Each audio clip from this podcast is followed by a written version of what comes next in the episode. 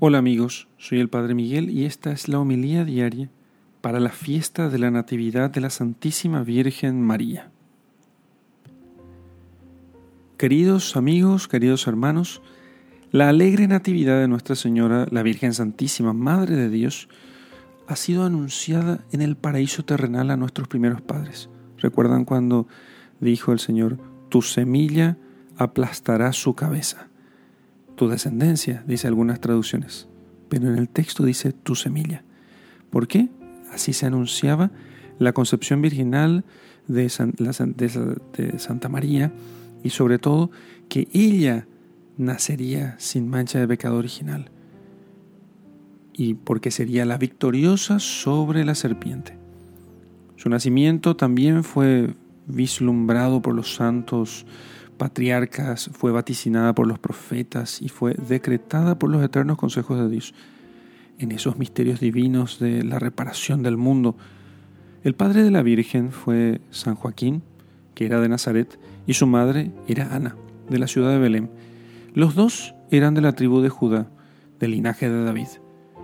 Era gente rica y noble y de sangre, de sangre muy noble porque descendían de muchos reyes, de valerosos capitanes, de grandes y sabios jueces y de santísimos patriarcas del pueblo escogido.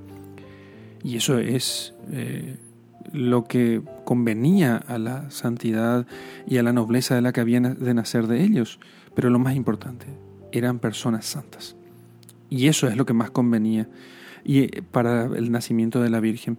Convenía que fuese el árbol que había de producir tal fruto así de noble.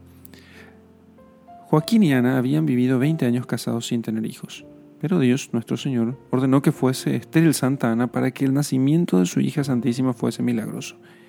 Y así, habiendo oído el Señor sus oraciones, las oraciones de estos dos santos esposos, les envió al arcángel San Gabriel para anunciarles la venida al mundo de aquella que tenía que ser la madre del Mesías prometido. Así que esta gloriosa niña nació en una casa que sus padres tenían en el campo, eh, también en, imagen muy parecida a un pesebre, entre las ovejas y alegres cantares de los pastores, así cuenta San Damasceno.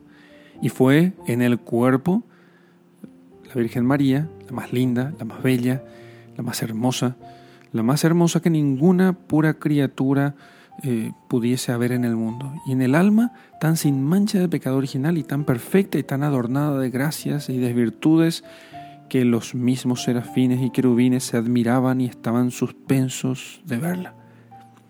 Porque como del cuerpo de la Virgen había de formarse el cuerpo de Jesucristo y organizarse de su delicada sangre, fue cosa muy conveniente que esa carne de la cual se había de vestir el Verbo Eterno fuese tal, muy proporcionada a la del Hijo, bien compuesta y todos los dones sobrenaturales acabada con suma perfección.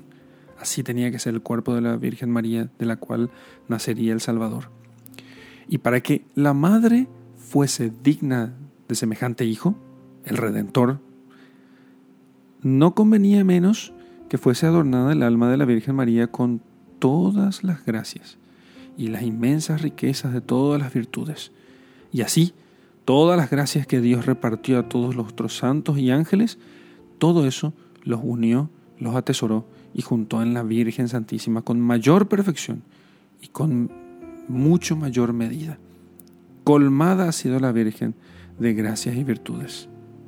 Así que, oh bienaventurada y dichosa Señora, ¿Qué lengua, aunque sea de ángeles, podría explicar o qué mente podría comprender todas las maravillas que se obró en ti y que la Santísima Trinidad quiso hacer en ti para ensalzarte, para engrandecerte?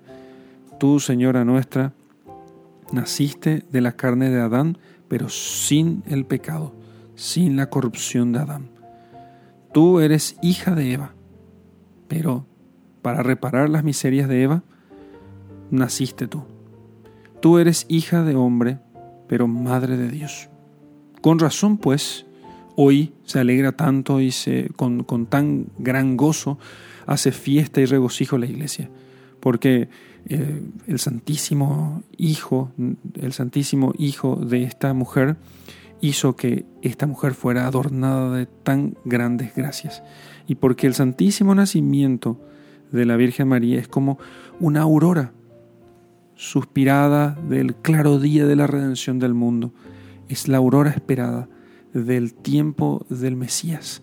Es como el clarear de este día sin fin. Es el principio de nuestra salvación. Exclama lleno de gozo San Juan Damasceno diciendo lo siguiente. Venid todas las gentes y todos los estados de hombres de cualquier lengua, edad y condición que sean, para celebrar con gran afecto el dichoso y alegre nacimiento de esta Virgen soberana. Demos el parabién a esta niña que nace, predestinada para ser Madre de Dios y corredentora del mundo. Hagamos la reverencia como humildes vasallos a nuestra gran Reina, para que en este día de su bendito nacimiento comencemos a renacer a la vida de la gracia y a recobrar el derecho a la vida eterna y gloriosa. Queridos hermanos, el día del nacimiento de la Virgen es el principio de nuestra redención. En el nombre del Padre y del Hijo y del Espíritu Santo.